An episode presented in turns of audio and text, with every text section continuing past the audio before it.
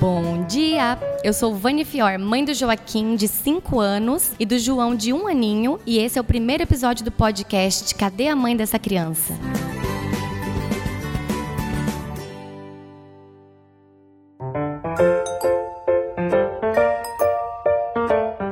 Participo de alguns grupos de mães bem ativos e já faz um tempo que eu penso em produzir conteúdo sobre esse tema. Juntar minha experiência, a experiência das minhas amigas e também trazer alguns especialistas para trazer um pouco de luz para as mães que estão precisando. A ideia é fugir das receitas milagrosas. Eu não quero ditar regras, nem trazer dicas mirabolantes.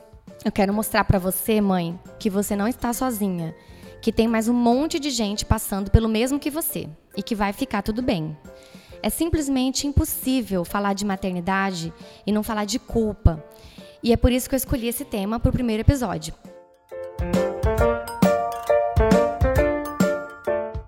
Vocês devem ter ouvido já falar do ditado: nasce uma mãe, nasce uma culpa. Mas quando que essa culpa nasce? Eu perguntei para minha amiga Fran, mãe do Pedro e do Lucas, se ela se lembra como que nasceu essa culpa para ela. Olha, quando a culpa nasceu, isso é muito complicado, né? Porque ele é algo que existe, vai chegando de mansinho e vai ficando forte. Eu lembro que quando eu peguei o teste positivo da gravidez do Pedro, do meu primeiro filho, cinco dias antes eu tinha feito uma corrida em que fez muito calor e faltou água e eu tinha me esforçado muito porque eu queria diminuir um tempo. Eu tava treinando muito na época. E quando eu peguei aquele teste positivo, eu só conseguia pensar que eu já estava grávida quando eu corri e que de alguma forma eu poderia ter prejudicado ele ou prejudicado a minha gestação. E até então eu não dava um nome para esse sentimento, ele simplesmente estava ali. E durante a gestação, alguns momentos aconteciam de, sei lá, um café a mais que você toma, na hora de escolher uma comida que você põe no prato, e você vai se questionando se aquilo faz bem, se não faz.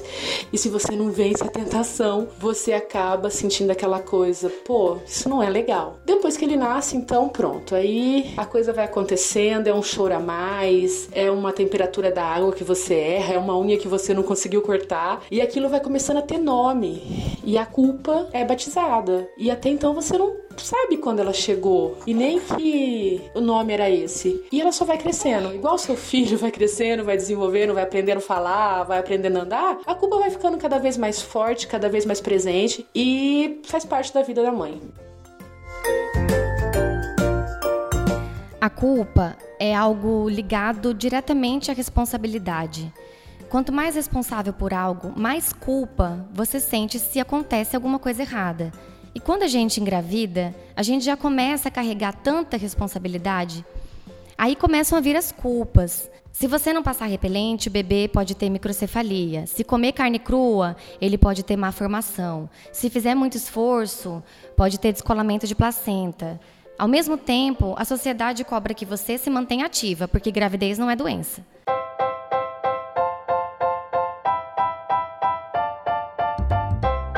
Eu acho que boa parte da ansiedade da gravidez está ligada a isso. Queremos ver nosso filho bem, não só por amor a ele, mas principalmente para dar aquela aliviada na culpa que a gente sente.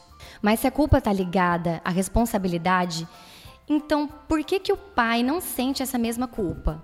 Eu perguntei para minha amiga Gabi, mãe do Daniel, se ela se lembrava de alguma situação de culpa que marcou muito ela e se ela achava que o marido dela tinha sentido a mesma coisa.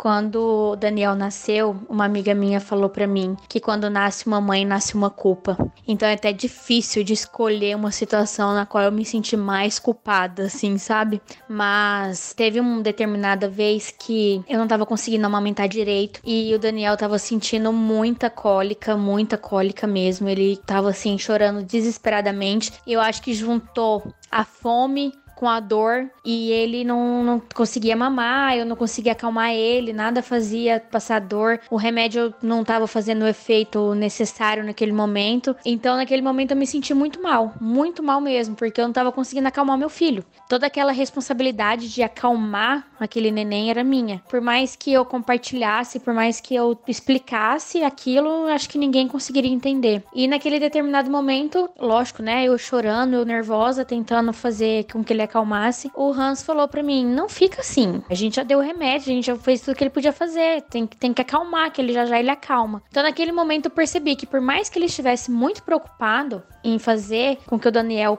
passasse a dor e tentar me ajudar com a amamentação, ele não tinha o peso da culpa que eu tinha, de não conseguir acalmar, de não conseguir acalentar e enfim. Então eu acho que esse dia me marcou bastante. Eu vejo assim que ele como pai, como marido, tinha muito mais uma preocupação em tentar me fazer bem, em tentar me acalmar do que a culpa em si e em determinados momentos de, de eu não estar tá entregando alguma coisa ou de eu não estar tá conseguindo fazer que na minha cabeça eu não estava conseguindo entregar, né? Então, sem dúvida alguma, o peso da culpa ele não carrega, não carregou mas talvez um peso de preocupação em me fazer sentir bem. Ao contrário de mim, que me sentia culpada e não tá conseguindo entregar aquilo que o neném precisava naquele momento, né?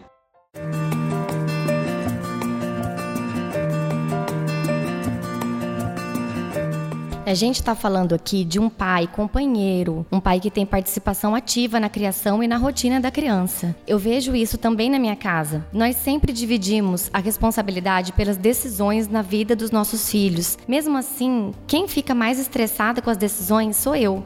Quem se sente culpada quando algo sai errado também sou eu. Que mãe nunca teve um momento mãe lixo em que a gente acha que tá fazendo tudo errado? E nessa hora, eu acho que a culpa não tem mais a ver com responsabilidade. A gente começa a sentir culpa por coisas que estão totalmente fora do nosso alcance. Acho que aqui também entra uma questão cultural. Não é só porque carregamos o bebê na barriga, não é só porque a gente amamenta nos primeiros meses, é que sempre foi papel exclusivo da mulher cuidar dos filhos, enquanto o pai traz dinheiro dinheiro pro lar. Agora, a mãe também tem que trazer dinheiro pro lar, mas continua com essa responsabilidade, mesmo que velada. Ainda que não seja dito expressamente que ela tem essa responsabilidade, é assim que a gente se sente. Tá na hora de mudar, né?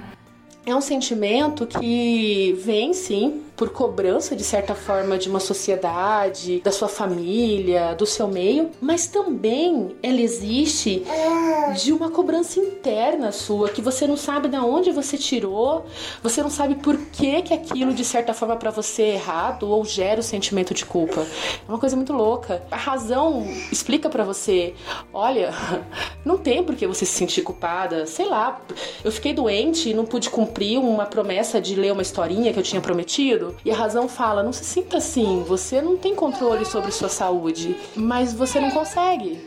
Você simplesmente sente. E a culpa vai ali, crescendo junto. E quando o segundo filho nasce, pronto, né?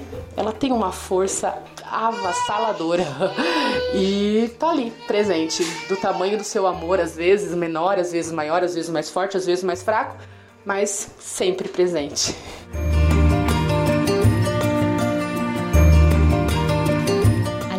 Se preocupa com as consequências das nossas atitudes no futuro dos nossos filhos. E é uma preocupação importante.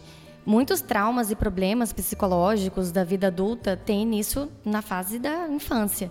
E as maiores influências na vida da criança são as figuras dos pais. Essas nossas atitudes vão impactar o futuro dos filhos. E muitas vezes esse impacto não vai ser positivo. Isso é um fato não é uma coisa muito boa de ouvir, né? Mas também não é uma coisa ruim, é simplesmente normal. Eu vou explicar com um exemplo que aconteceu comigo. Meu filho mais velho chupava dedo. Ele era muito viciado em chupar dedo. E a gente já tinha tentado de tudo, a arcada dentária dele já estava toda prejudicada e nada adiantava. Então eu comprei um esmalte que tinha um gosto bem amargo e a gente decidiu passar no dedo dele para ver se funcionava. Eu comentei com algumas amigas minhas e uma dessas amigas me alertou que isso poderia interferir de forma negativa na fase oral dele, que ele estava na fase oral. E isso podia desencadear algum trauma relacionado à oralidade dele no futuro. E ela foi indo mais além. Ele poderia desenvolver, por exemplo, alguma compulsão alimentar, ou um vício em drogas, ou ter uma dificuldade de falar em público.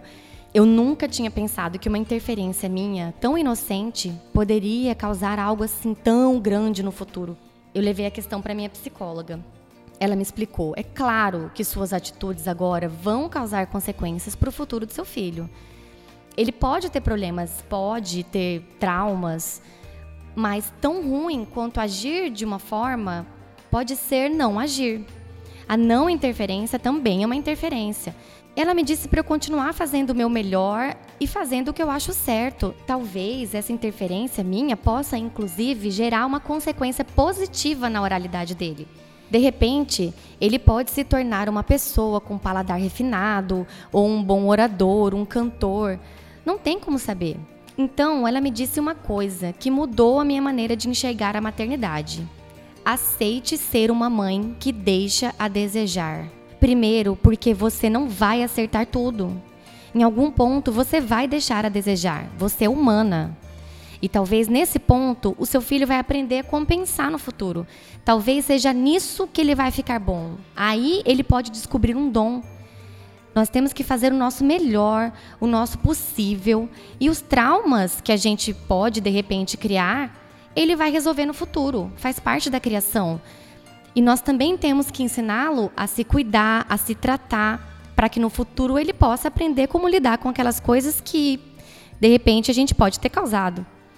Olha, eu ali no divã, com a minha psicóloga, tratando dos meus problemas, dos meus traumas, que podem ter sido causados pela minha mãe ou não. Não tem como saber. E tá tudo bem. Eu tô bem e o meu filho também vai ficar bem.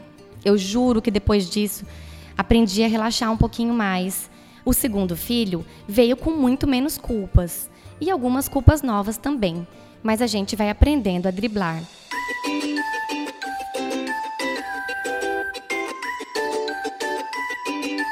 É isso, gente. Esse foi o primeiro episódio. Quero saber o que vocês acharam. Se vocês têm alguma sugestão, crítica, elogio, podem me mandar um e-mail para cadeamãepodcast@gmail.com ou você pode falar comigo nas redes sociais. Em qualquer uma, eu sou o @vaniafior. Então é isso. Agora eu tô indo porque eu preciso trocar umas fraldas.